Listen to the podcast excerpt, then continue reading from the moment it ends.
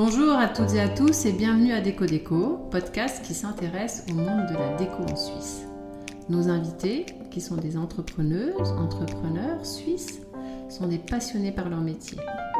Nous sommes Cathy et Emmanuel, bien sûr on adore la déco, et avec ce podcast, deux fois par mois, notre invité nous fait découvrir son univers. Retrouve-nous sur Insta Déco Déco et bonne écoute Chers amis déco, bonjour. Ici, on est dans la galerie de Philippe Kramer, Kramer Kramer, à Genève, c'est juste, je me trompe Oui. pas Rue de la Muse. Rue de la Muse, euh, bien Là. sûr en compagnie de Philippe, dans une euh, galerie euh, assez extraordinaire pour les yeux. On va laisser la parole à Philippe qui lui-même va se définir euh, en tant qu'artiste, créateur, designer. C'est lui qui va nous dire comment il, euh, il vit aujourd'hui de son métier. Voilà, Ouais. bonjour Philippe. Bonjour, merci d'être venu euh, à ma rencontre. Et ici, euh, à la galerie slash showroom slash atelier, c'est mon espace, c'est comme moi. C'est pas, c'est pas quelque chose que j'arrive à définir exactement parce que c'est, il se morphe au fil du temps et au fil des projets, de- d'une chose à une autre. Et j'aime bien ce côté très organique. Euh, et, et comme mon métier, je- je- j'ai du peine à, j'ai de la peine à me, définir en tant que purement artiste ou purement designer. Euh, en fait, j'essaie plein de choses, je teste. Je suis juste quelqu'un de curieux, en fait. Je travaille aussi bien le bijou, je, je, j'ai envie de faire de l'architecture. Donc, au fond, voilà. Je, je, je sais que le grand public, on a besoin de, de, de, de mettre les gens dans des cases, hein. J'en fais partie. Euh, mais si professionnellement je peux essayer d'éviter, je, je préfère. Mais tu as toujours fait ça ou c'est déjà ta deuxième, troisième vie Comment tu ressens les choses Professionnellement, non. Euh, j'ai évolué. En fait, euh, j'ai- j'ai j'ai plus de 20 ans de carrière maintenant derrière moi, ce qui est quand même un petit bout de chemin. Et donc, bah, comme toute personne, et je pense en particulier les créatifs, mais au fond tout le monde, euh, on, on, on évolue. Et là, j'ai beaucoup... euh, quand, je, quand je regarde mes débuts, euh, j'avais une façon très différente d'approcher la créativité et la création. Donc ouais, c'est- un mouvement perpétuel. Ok, alors on va partir du début justement. Euh, quelle matière tu utilisais par exemple au début? Parce que là, on voit qu'il y a beaucoup de matières finalement Mhm. que tu travailles, le bois, de la pierre, Ouais, des bijoux, de la métal. céramique, etc. Par quoi tu as commencé? Alors, quand j'ai commencé, euh, j'étais un peu euh, en révolte contre le monde du design de l'époque, qui était un design industriel euh, à- à- à- où, où les choses étaient produites de façon industrielle à, à grande échelle, et c'était le rêve de tous les designers de travailler pour ces grandes boîtes, euh, dessiner pour elles et, et euh, vendre nos, nos designs. Et je voulais euh, revenir vers quelque chose euh, à plus petite échelle, où on travaillerait des, des matières naturelles. Euh, donc revenir vers le, le local, vers l'artisanat. Et maintenant, c'est une chose qu'on voit beaucoup dans le monde de, de la création. Mais il y a 20 euh, et quelques années, quand, quand j'ai commencé à faire ça, je crois que j'étais un des premiers, en tout cas dans, en Suisse, à, à travailler de cette manière-ci, à avoir son propre lieu de vente, à faire de ce qu'on appelle de l'auto-édition. Euh, donc euh, c'était un, un schéma qui était nouveau à l'époque, mais on le voit assez régulièrement maintenant. Euh, et donc euh, j'avais choisi des matières naturelles. Je voulais vraiment absolument euh, me mettre en porte-à-faux à l'ère du plastique, du mass market, du China made et tout ça. Et donc euh, j'ai commencé avec de- des meubles en, en bois. J'avais choisi des bois locaux comme le, le, le chêne en particulier, mais aussi le noyer que j'aime beaucoup. Euh, donc pas de bois exotiques. Et euh, des, des choses comme la porcelaine euh, qui est coulée à la main, le- la pierre. Enfin, non, quand j'ai commencé, il n'y avait pas la pierre, mais disons, euh, ouais, des, des, des choses vraiment euh, qui pouvaient être travaillées à la main. Quand tu as eu ta maturité ou ton bac, je sais pas de... Mathieu, ouais. Mathieu, euh, tu as fait quelles études? Euh, j'ai fait, alors, donc j'ai une matu euh, scientifique, ce qui me fait encore rire, euh, parce que vraiment, je, je suis la personne la, moins scientifique du monde. Euh, et après, j'ai fait des études d'histoire de l'art, euh, avec une spécialisation dans les arts décoratifs du 19 et du 20e siècle, mobilier et objets. Et puis après ça, je suis allé étudier à New York, j'ai eu beaucoup de chance, euh, une école qui s'appelle Parsons School of Design, qui est une grande école pour le design industriel, pour la mode, pour l'architecture, enfin beaucoup de métiers créatifs. Et euh, là, j'ai fait ce qu'on a furniture design. Voilà. Euh, de nos jours, il y a évidemment les cales et la head euh, ici, mais je suis vieux. Mais non.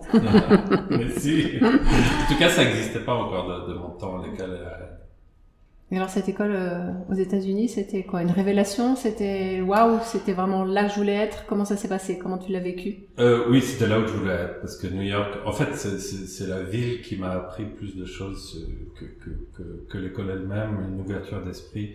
Euh, l'école, j'en j'en suis parti pas fâché, mais un peu déçu dans le sens où on avait on avait beaucoup de cours pour nous apprendre à travailler notre créativité puis la développer, mais très peu de cours pour nous apprendre à gérer tout ce qui va autour, c'est-à-dire euh, voir des avocats pour comprendre comment déposer des modèles, comment se protéger, comment euh, fonder une société, quels sont les différents types euh, de formats. Voilà, ça, donc ça, j'ai pas eu le, le- ce- cet apprentissage et ça, j'ai dû l'apprendre euh, seul. Tu crois que la aide ou les, les cales parlent de ça à ses élèves? Je sais même pas si c'est de nos jours encore euh. Il, il, il me semble que si. Ok, ok. Mais, mais je peux me tromper. En tout cas, ce, ce serait une erreur de ne pas le faire parce Ouais. que euh, c'est dur pour un créatif à moins d'être engagé, d'être salarié dans une grande boîte de création. Si tu veux lancer ton entreprise, il faut, quand même savoir comment la gérer. Voilà, donc ça c'était dur pour moi au début. J'ai dû apprendre sur le tas, comme on dit. Ouais, T'es tout de suite rentré euh, en Suisse, à Genève, après l'école? Ouais. Après New York? Ouais. Ouais, ouais. Ça... J'ai un passeport américain. Donc, euh, j'ai j'ai cette chance-là de, de- J'ai hésité de, rester là-bas parce qu'évidemment, New York, c'est quand même une grande ville. C'est comme Londres, Paris, c'est les centres de la création. On a envie de... Euh, en revanche, euh, Genève, il y avait tout à faire. C'est une ville quand même... C'est la plus grande des petites villes. Hein. C'est- quand même une ville où il y a beaucoup d'argent, il y a beaucoup de... C'est international. Euh, mais il y avait rien qui se faisait dans, dans ce métier, c'est fou quand même. Et, et je rappelle que c'était avant l'ère de l'écale et, et tous les designers qui sortent de, de, de l'écale ou de la RED. Euh, donc je me suis dit qu'il y avait quelque chose à faire ici, d'autant plus que j'ai- ma famille, mes amis d'enfance qui, qui pouvaient servir de cobayes ou être mes premiers, euh, mes premiers clients.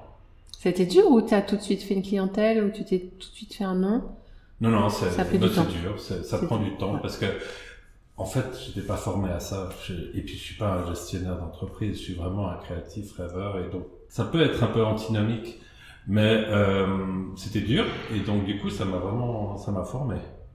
Justement, en parlant de créatif rêveur, quels sont les moments les plus propices pour toi pour créer? Est-ce que tu sais les repérer ou ça, ça surgit Non, comme ça de nulle part? J'adorerais pouvoir euh, Identifier un... savoir, ouais, qu'il y ait des créneaux. Et là, je, je- malheureusement, chez moi en tout cas, ça se passe pas comme ça.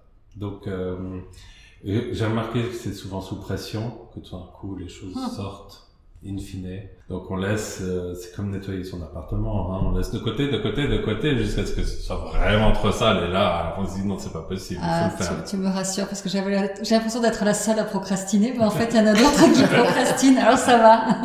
C'est vrai. Mais au fond, c'est comme c'est comme l'ennui, c'est des choses euh, qu'on voit de façon négative, mais au fond, je pense qu'elles nous, elles nous nourrissent aussi d'une certaine manière. Alors ouais. Alors comment naissent tes projets, tes idées? Comment ça vient? Ben, c'est assez dur à définir parce qu'en fait, je, je travaille de plusieurs manières différentes.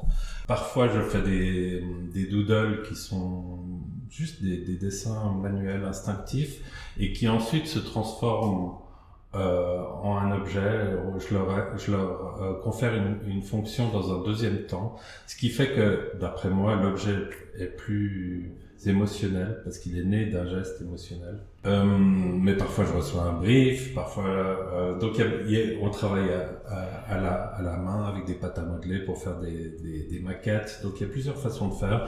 Euh, moi j'explore un peu tout. Ce que je sais c'est que pour moi, ce qui est très très très important, c'est de garder les yeux ouverts, de voyager, de rencontrer le maximum de gens, d'aller voir des expositions, parce que tu te fais l'œil. En fait, c'est comme c'est un muscle comme aller à la gym, si tu vas avoir un corps avec des bras euh, solides, tu vas, tu vas faire euh, tous les jours ta gym et puis petit à petit tout ça, ton corps il se transforme et puis de, eh ben, c'est la même chose avec ton œil, je pense. L'entraînement. Euh, L'entraînement, tu tu t'entraînes à regarder les choses et puis après ça devient tout à fait euh, naturel et inconscient. Mais tu as besoin de te nourrir de ça finalement. Tu, tu, c'est, ah ben ça, ça c'est sûr. C'est sûr. Que, là par exemple la période de Covid qu'on a vécue, on pouvait pas beaucoup voyager. Euh, c'était étrange pour, pour, pour moi. Pas évidemment pour tout le monde, mais je veux dire, en tant que créatif, euh, où tu as besoin d'aller de, voir des choses, enfin faire ne serait-ce que des expos de, du, du, musée à côté de chez toi. Mais c'est souvent l'art contemporain qui t'attire ou tu regardes toutes sortes d'art Ah, toutes sortes. N'importe quelle époque. Au contraire. J'ai une relation ambivalente avec l'art contemporain. Euh, en revanche, là, j'étais, je, je, rentre, j'ai eu beaucoup de chance, je rentre du Costa Rica et il y avait des musées d'art précolombien. Euh, le musée avec les plus beaux euh, jades précolombiens du monde. Mais c'est un truc de fou. Il faisait des, des sculptures. Euh, j'ai pris plein, évidemment plein de photos et puis ça c'est typiquement le genre de choses qui, parce qu'il y a, il y a dans, dans, on parlait de, de, de la naissance de, de mes inspirations de ma créativité tout à l'heure, euh, il y, a, plusieurs choses que, que j'ai identifiées au fil du temps. C'est un, la, relation au monde de l'Antiquité et de certains de ces symboles forment euh, des choses qui, qui, que chacun de nous probablement euh, reconnaissons dans, dans, notre œil sans savoir ce que c'est, mais parce que génération après génération, on a vu ces ces formes très simples, anthropomorphes. Et ça, je, ça, j'y crois très fortement. C'est quelque chose qui, moi, me, me, nourrit. Dans le subconscient, finalement, de chacun. Ouais, exact. Et, parallèlement à ça, euh, donc ça, c'est quelque chose de très ancien. Il y a quelque chose de très jeune, qui est le monde de l'enfance. Euh, et j'essaie d'être en connexion avec euh, le petit garçon que, que, que j'étais. Je, je, vous ai montré mes nouveaux prototypes pour Genève au crayon couleur. Ça, c'est typiquement un exemple qui en fait partie. Petit garçon que tu es encore, d'ailleurs, là, parce que c'est vrai que quand on voit tes créations, c'est très gai. Il y a un côté très gai, parfois naïf, mmh, mais très luxueux aussi. C'est étonnant parce qu'il y a un mélange de luxe et de, de, de joie, finalement. Tu le recherches, tu le ressens, c'est toi? Oui, c'est moi. Ouais, ouais, absolument. Et c'est marrant parce que quand tu le dis comme ça, moi je n'ai jamais formulé ces, ces, mon, style comme ce que tu viens de, de, de, décrire, mais je me reconnais tout à fait dans, dans ce que tu dis. J'ai besoin de quelque chose de ludique. Il faut pas oublier que grandissant à Genève, on est sous une chape de plomb euh, quatre mois par an ici. Euh, merci le Jura et le. Et donc euh, tout est très gris. C'est vraiment une ville qui, qui devient très grise en, en, en hiver. En été, c'est autre chose. C'est une ville très très agréable.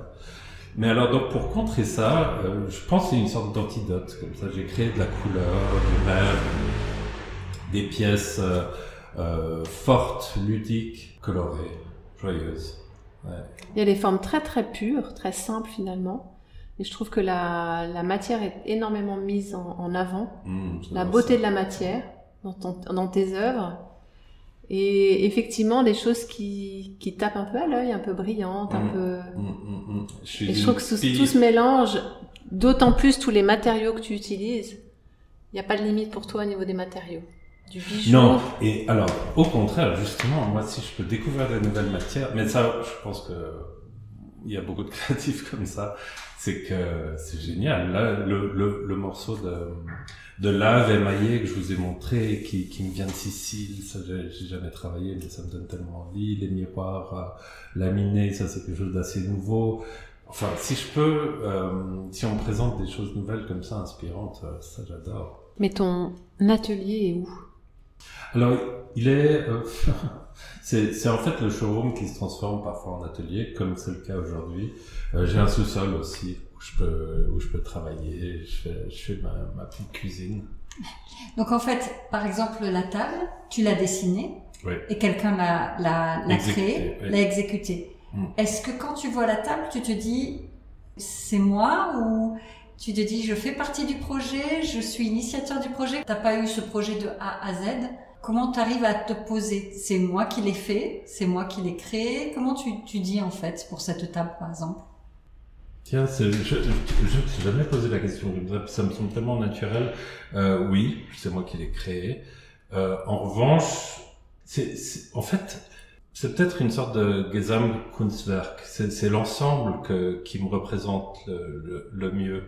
Et c'est peut-être pour ça aussi que j'ai créé mon, mon, propre espace pour créer cet univers euh, cohérent ensemble. Euh, parce que quand tu dessines pour des maisons, ensuite euh, tu retrouves ta lampe avec des meubles d'autres personnes, des, des, pièces de céramique avec d'autres. Et, et ici, j'ai pu faire mon petit, mon petit monde intérieur personnel donc oui, moi je crois que c'est l'ensemble qui parle le plus de, de, moi. Tu peux nous raconter tes collaborations avec les maisons?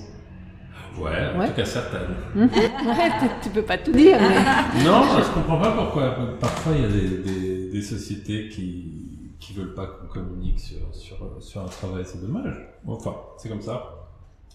Euh, mais j'ai travaillé aussi bien pour euh, une grande marque euh, américaine de mobilier qui s'appelle Bernard Design, qui est pas distribuée en Europe, mais aux États-Unis, c'est une, très grande boîte. Donc ça, c'est du mobilier qui était du mobilier en bois, euh, parce qu'ils sont basés à North Carolina, où il y a des forêts énormes, et donc ils peuvent créer beaucoup de, de meubles. Et c'est toute une machine, parce que là, évidemment, le marché américain, c'est un truc gigantesque. Mais j'ai aussi travaillé avec Hermès pour la division Petit H, qui elle est vraiment euh, axée sur sur la finition coûte que coûte, euh, tirée au cordon. Enfin, il faut que les choses soient parfaites, il faut que les matières soient divines, il faut que et, euh, et là on travaille. Je, je, vais sur place dans dans ce qu'on appelle le labo, enfin dans, dans un atelier et euh, je travaille directement avec les artisans et on discute, on échange, on coupe ensemble, on fait des... des... Ça c'est génial. et ça c'est l'approche inverse. Et j'aime bien travailler des deux façons en fait. Comme te, comme te disais tout à l'heure Emmanuel, la table finalement tu l'as donnée à réaliser par un ébéniste. Euh, là tu parlais des, des, ateliers euh, chez Hermès. Ça t'a donné envie toi aussi de, de travailler ces matières par toi-même, de faire des, oui. des stages, des formations? ouais, ouais. Si j'avais le temps et l'argent, en fait, je ferais que des études tout le temps, tout le temps, pour apprendre. Non mais c'est le, le truc le plus, euh, c'est dingue quoi. On, ferait que de voyager, puis d'essayer de faire des cours pour euh, apprendre à tourner le bois, faire de la poterie, faire travailler le cuir, ah euh, apprendre sur une philosophie. Enfin, mon Dieu. On peut, on peut, on, peut. S'endormir moi, ma réalité, euh, comme la plupart des gens, elle est aussi financière. Et, Et donc voilà. qu'est-ce que tu aimerais faire si tu avais l'argent la, première chose que tu aimerais faire, apprendre quoi? L'argent ou du temps? Du temps et l'argent. qu'est-ce que tu aimerais apprendre d'abord? C'est quelle matière qui te plairait d'abord? Ouais, ça c'est euh, c'est pas une colle, hein, si tu sais pas, tu sais pas. Non, non, mais je, je crois que je commencerai avec quelque chose de très très très euh, petit, le monde du bijou, quelque chose dans ah. l'horlogerie, vraiment très très euh, euh microscopique. Ou, peut-être pas microscopique, mais disons euh, très très très petit. Ça, j'ai envie de. Ok. Euh, Alors tu portes pas de bijoux du tout? C'est mes racines protestantes. Non, je, non, non mais mais c'est le bijou que, que qui te qui t'attire d'abord. Quand j'étais petit. Ouais. Euh, je n'étais pas grand et euh, je voulais devenir bijoutier. C'était ah, le premier truc. Okay. Je sais pas très bien pourquoi. Tu sais, Genève, c'est quand même une, une, plaque tournante du monde du bijou, euh, évidemment grâce à l'horlogerie aussi, mais la, la haute joaillerie. Et je pense qu'on le ressent encore dans mon travail maintenant. Évidemment, je dessine des bijoux, mais qu'on voit même mon mobilier, les, les la, la, boîte incrustée de, de cristaux, les, il y a ce, les tableaux, les, constellations avec des pierres euh, fines. Semi-précieuses, ouais. Euh, donc il y, a toute cette relation au monde du précieux, du bijou, de, qui, qui m'est restée. La feuille d'or aussi sur les... La feuille d'or, ouais. Mhm. La feuille d'or euh, a aussi fait aussi référence au monde antique. donc il y a, y, a, y a, tous ces liens qui, qui se mélangent que peut-être au premier abord, on, on, le comprendra pas tout de suite, mais je pense qu'une fois de plus, euh, inconsciemment, l'œil le lit et comprend euh, euh, qu'il y a un, message là derrière. Enfin, une histoire à raconter. Toutes tes créations sont faites en, petite série, j'imagine, très petite quantité. Mm, ouais. et puis, commande, demande spéciale d'un client. Comment tu gères la chose? Tu vas faire qu'un exemplaire? Ça te prend beaucoup Alors, de temps? Dépend, ça, ça, ça, ça, dépend de ce que le, le client souhaite. Euh, J'ai une particularité, c'est de faire beaucoup de, de, pièces uniques ou de, de sur-mesure, mais pas seulement du sur-mesure comme quelqu'un viendrait ici et aime un modèle de table et puis aimerait 20 cm plus long. Euh, moi, je parle de vraiment créer une œuvre entièrement conçue pour quelqu'un. Et ça, je pense que c'est assez rare. Pièce unique. Euh, ouais, mm. pièce unique et une nouvelle idée. Et euh, je pense être un des rares à faire ça parce que ça vraiment ça prend beaucoup beaucoup de temps et beaucoup de discussions soi-même déjà mais avec le client avec les artisans avec les donc évidemment ce sont des pièces euh, assez chères c'est pour une certaine clientèle euh, mais c'est génial, c'est génial. Moi, ça, c'est vraiment, ça me fait, ça me fait, ça me fait vraiment vibrer sur le truc. Et je, je le vois au travers des yeux des, des clients avec qui je travaille eux aussi, c'est, et des artisans. C'est génial de travailler sur un truc nouveau, unique. Le chiffrage, compliqué? Ouais. Ouais. Oui et non, en fait. Puisque tu, tu, tu, il y, a, y a un pourcentage que tu rajoutes, toujours plus ou moins le même, pour le travail fourni. Mais ce qui est compliqué, c'est de faire passer le, le devis. J'imagine. Et donc, tu as tout un réseau d'artisans. Ouais. Et tu les as sélectionnés euh, pendant toutes tes années. Ouais. Ça, c'est euh, probablement un des trucs les plus, les plus compliqués et qui prend le plus de temps.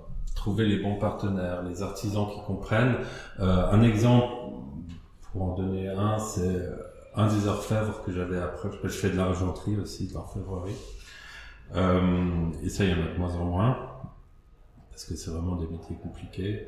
Euh, et, et j'en avais approché un au début qui faisait des, des rééditions ou enfin des répliques de, de pièces d'orfèvrerie du 18e, Louis XV, Louis XVI, parce que c'est ce qu'il a appris à l'école, c'est ce que ses clients lui ont toujours demandé.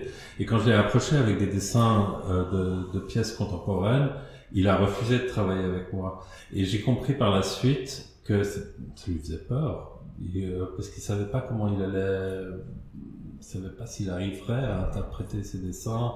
Euh, donc il y, a, ça aussi, il y a des artisans qui ne savent pas s'ils veulent se lancer dans quelque chose euh, de nouveau. Il y a ceux qui ont trop de travail, ceux qui n'en ont pas assez, puis ceux qui ont disparu, parce qu'en Suisse, ça c'est un peu un problème. Genève et alentour, il y a de moins en moins d'artisanat. Tu restes vraiment sur des artisans locaux dans la ouais, région? J'essaye vraiment. Mhm. Ouais. Pour plusieurs raisons. Un, parce que ça me fait plaisir d'essayer de, à ma petite mesure de dynamiser l'artisanat local genevois et, et roman, euh, parce que je travaille aussi un peu en dehors de Genève. Mais euh, aussi pour des raisons pratiques, parce que quand tu fais des pièces uniques, ou même si tu travailles sur un prototype d'une petite série, tu dois prendre ta voiture et puis aller régulièrement chez lui tous les deux jours, voir comment le projet évolue, travailler sur les proportions, les détails, il y a toujours quelque chose qui va pas. Euh, donc s'il est à l'autre bout du monde, ça, ça devient compliqué et cher. Quelle est ta plus ancienne collaboration avec un artisan, tu sais ou? Ouais. C'est ouh là là. Alors là, on, euh, on a combien de temps parce que c'est une longue histoire. Justement, les histoires croustillantes, on aime bien. je sais pas si c'est croustillant, mais je suis moitié hongrois. Ma mère est hongroise. Ok. Et euh, euh, il y a quelques années, après la chute du mur, des familles qui avaient été expropriées ou, ou spoliées avaient pouvait retourner sur place et, avec des bons de l'État racheter quelques biens. Ce qui était le cas de ma mère et je l'ai accompagnée et lors de ce voyage, et c'était au tout début, on a trouvé des artisans hongrois euh, dans la campagne, des menuisiers, des gens qui travaillaient euh, la céramique, euh, des souffleurs de verre. Euh, et ça, c'était les, les, les, premiers protos, c'était euh, avec ces artisans hongrois qui eux ne parlaient ni anglais ni allemand parce que euh, régime communiste oblige. Et moi qui parlais pas hongrois donc euh, ma mère faisait la traduction c'était assez drôle. Waouh. Ouais c'est génial. Tu les, tu les, tu les as encore? Tu les, tu les as encore en contact ou pas du tout? Non, non, non, parce que pour toutes les raisons que j'ai énoncées ah tout à l'heure, c'est plus facile de travailler en Suisse.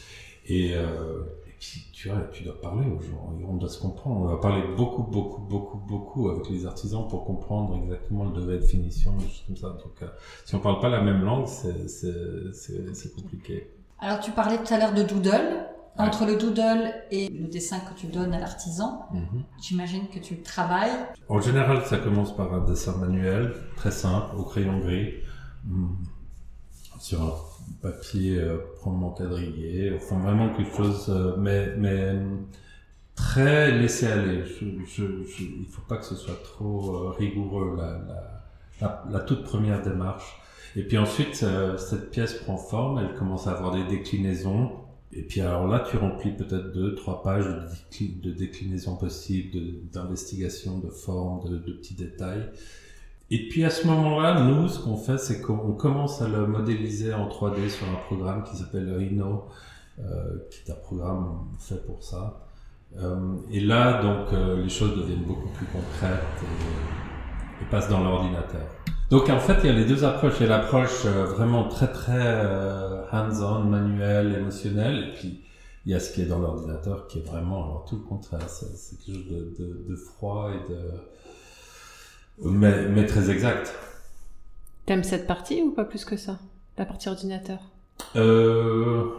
Pas plus que ça. Pas plus que ça. Est-ce que tu as un objet fétiche, enfin une création fétiche, pas forcément celle dont tu es la plus fière, mais celle qui parlera le mieux de toi ou euh, alors, je sais pas si c'est, elle parle le mieux de moi, mais c'est une pièce qui, qui est importante pour moi. Et c'est marrant, juste derrière toi, c'est une lampe à huile en porcelaine. Et cette lampe à huile, alors, elle a peut-être l'air d'un décapsuleur, on m'a souvent demandé. Mais euh, c'est un des premiers objets que j'ai dessiné. Et euh, c'est la première fois que j'ai réalisé que le monde de l'Antiquité était important à mes yeux et m'inspirait énormément.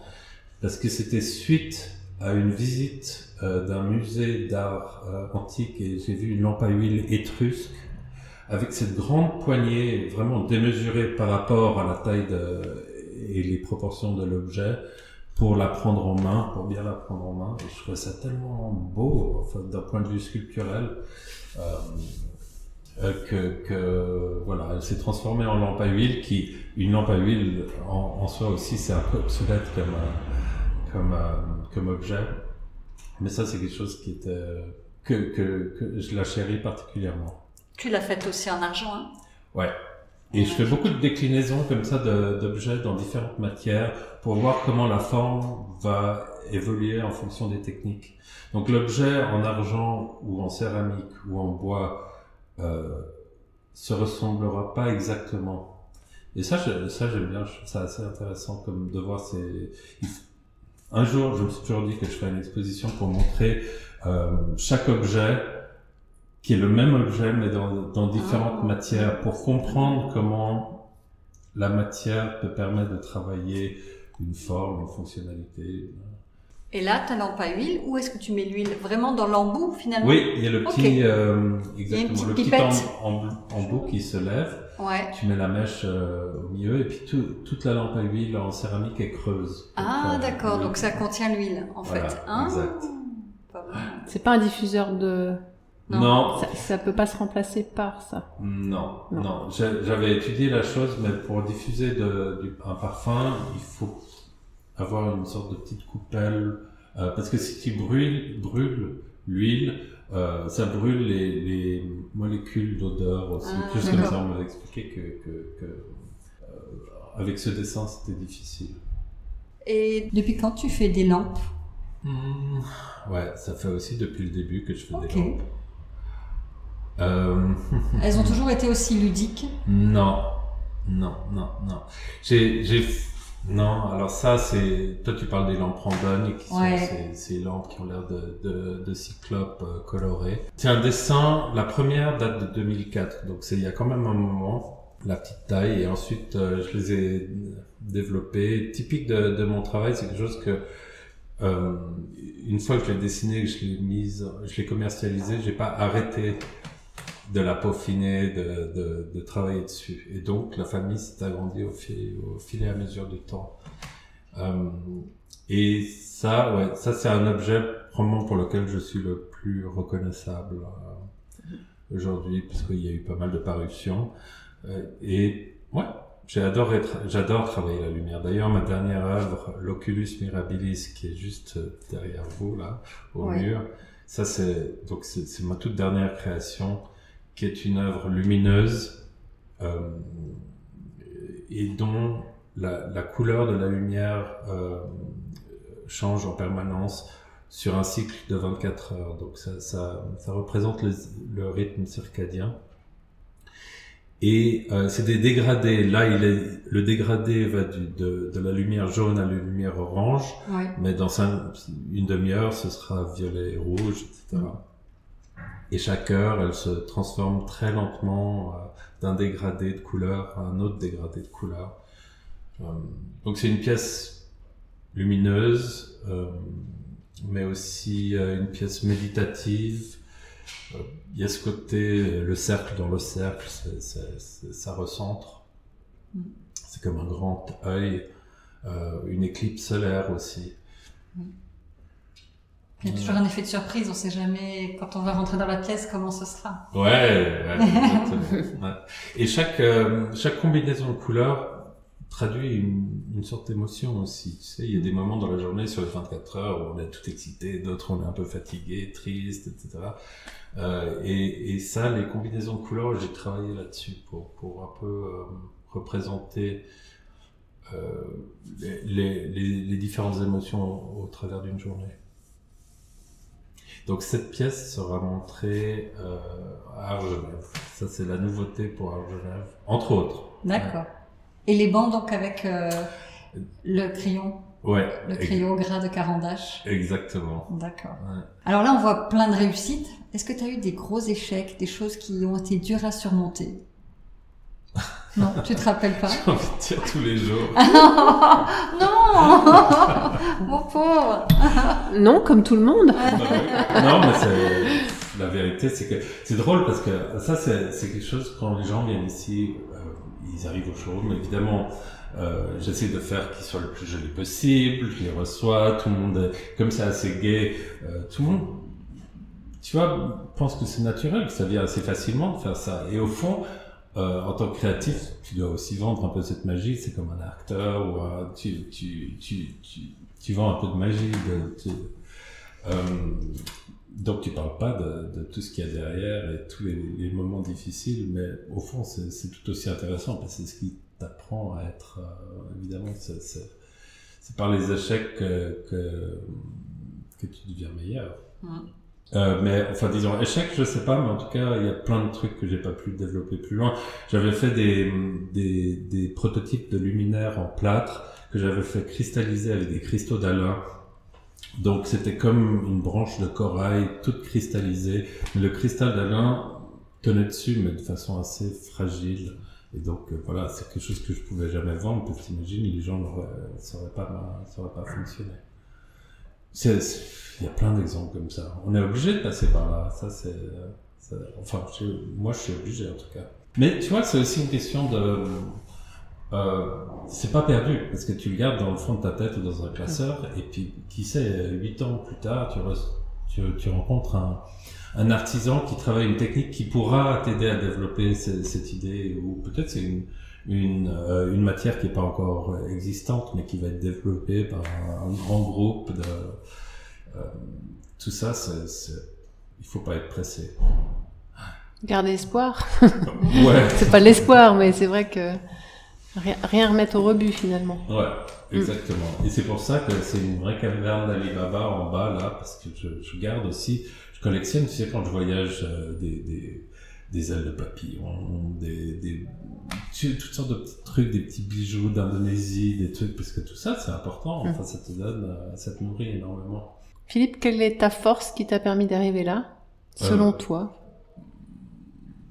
euh, ben, je crois que c'est mes parents qui ont beaucoup cru en moi et qui m'ont aidé, euh, ma mère en particulier. Donc je crois que si j'ai une force, c'est eux qui étaient derrière moi. Qui j'étais, en tant qu'enfant, j'étais très euh, euh, timide et pas sûr de moi. Je ne suis toujours pas à 100%, mais disons que euh, j'ai eu de la chance d'avoir des parents qui, qui, ont essayé de me pousser dans la direction dans laquelle je, je souhaitais aller. Ça, ça m'a aidé. Ouais. Magnifique. Ouais, c'est mhm. cool. Pas si souvent que ça. Non. oui, mais c'est pas ta force. Ta force, c'est quoi, toi? Toi, tu y es arrivé pour, parce que tu as quelque chose en toi. D'accord, ils ont cru en toi et ça, c'est super. Ils ont donné le mouvement. Mais toi, ta force, ton travail, ta, ta, ta curiosité, ta, ton émerveillement, qu'est-ce qui a permis? Je sais pas. Tes doutes ouais, non, en même temps, euh, il y a plein de choses où on, ma créativité, ça c'est un autre truc, c'est que c'est pas, c'est pas, c'est pas du concept, c'est pas conceptuel, c'est pas une créativité intellectuelle. Ça se voit beaucoup dans le monde du design et de l'art contemporain maintenant, où c'est le discours qu'on vend hein, plus que l'œuvre euh, euh, matérielle en soi. Euh, moi, je suis pas de cette école-là. Je, je, suis un des rares. Je fais des choses de façon tellement instinctive et viscérale.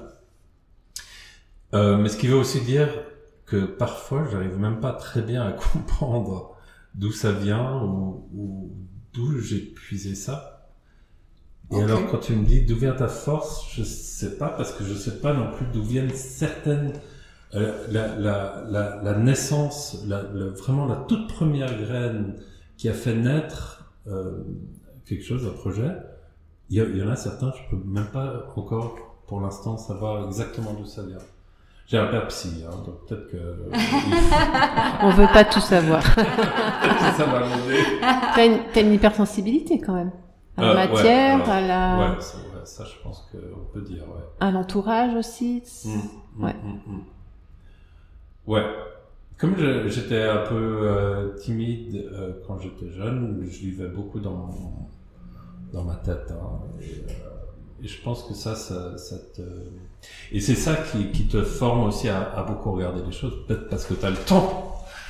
Tu t'es beaucoup ennuyé quand tu étais petit? Ouais. Ah, c'est ça alors.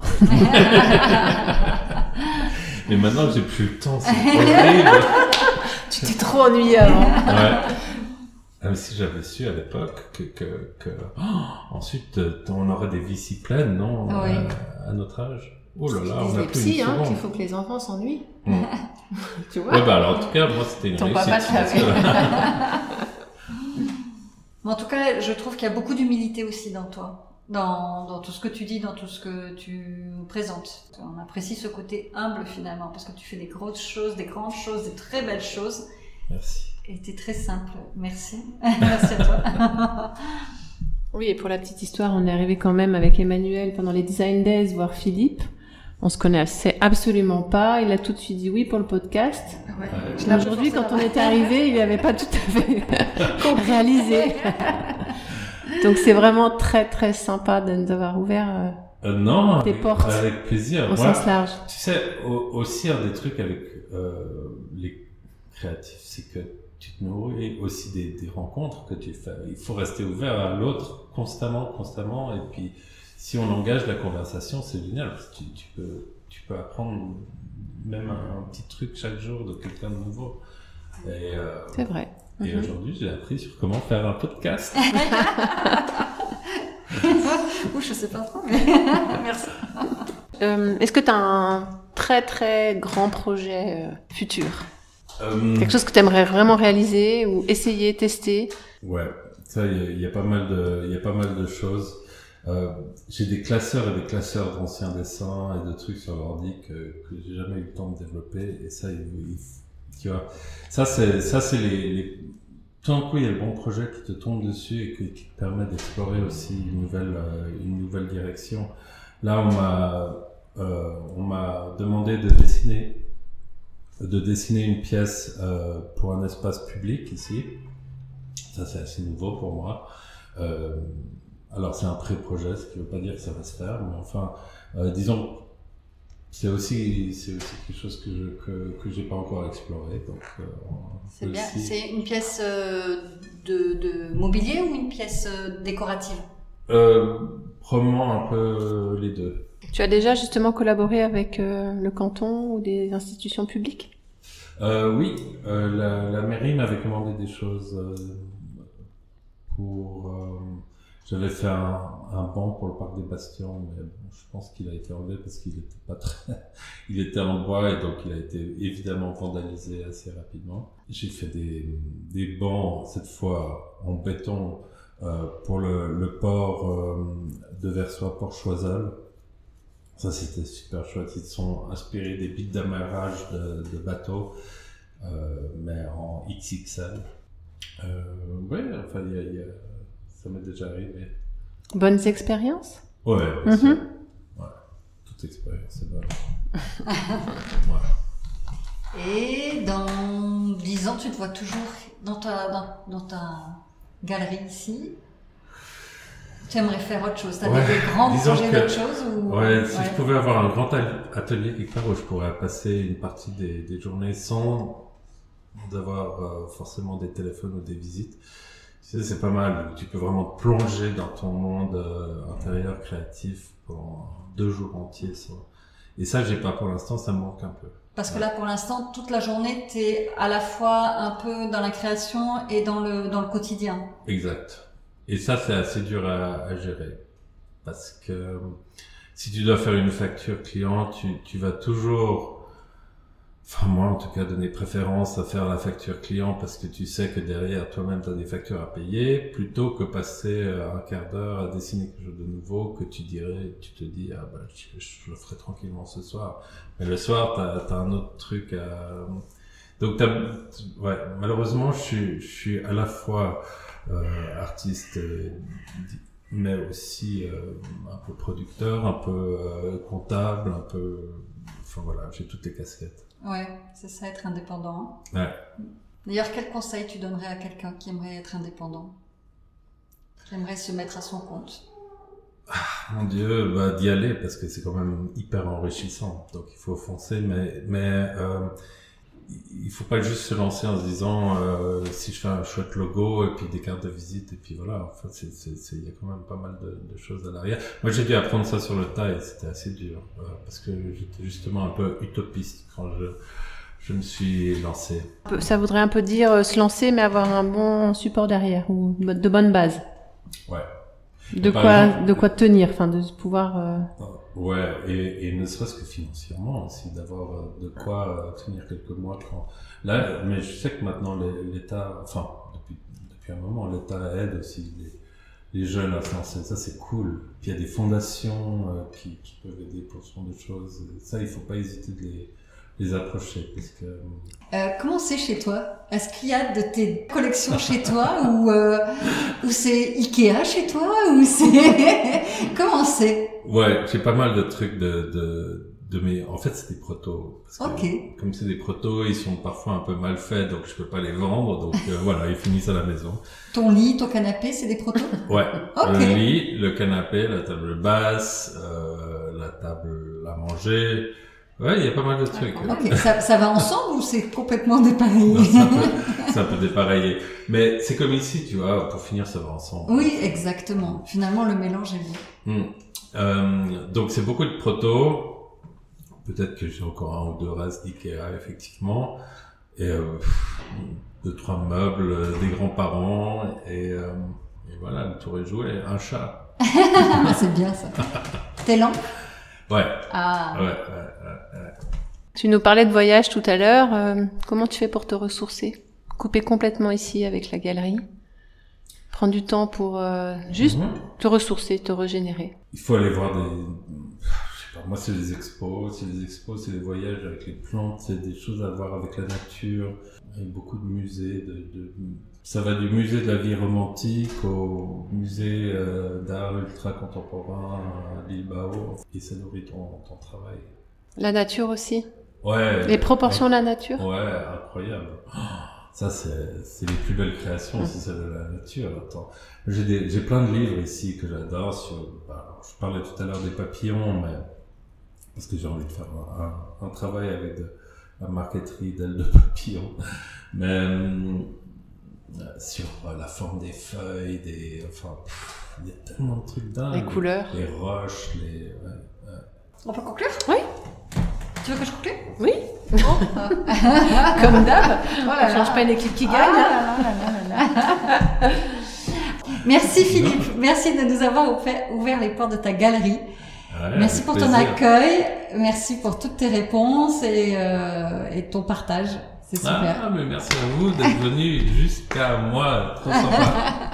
Bon bah je vais me répéter Emmanuel, hein, comme d'habitude. merci Philippe. C'était vraiment un très très bon moment ensemble. Merci beaucoup. Merci. Et on se voit à Genève. Yes. Et on se voit à Genève, bien sûr.